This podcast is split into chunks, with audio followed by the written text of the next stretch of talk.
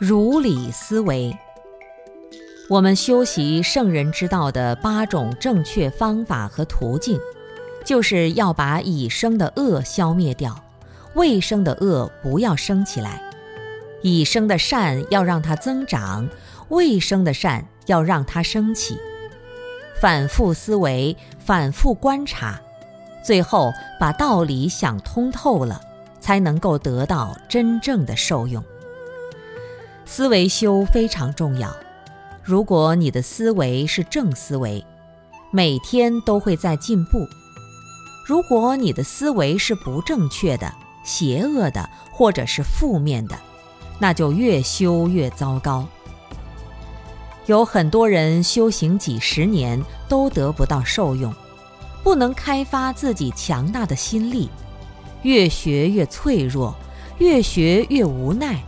越学越迷茫，归根结底还是没有听闻正法，没有如理思维。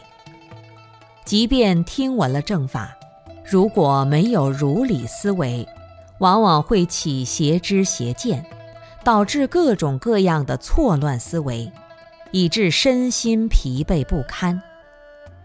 有智慧的人总能发现人生的美好。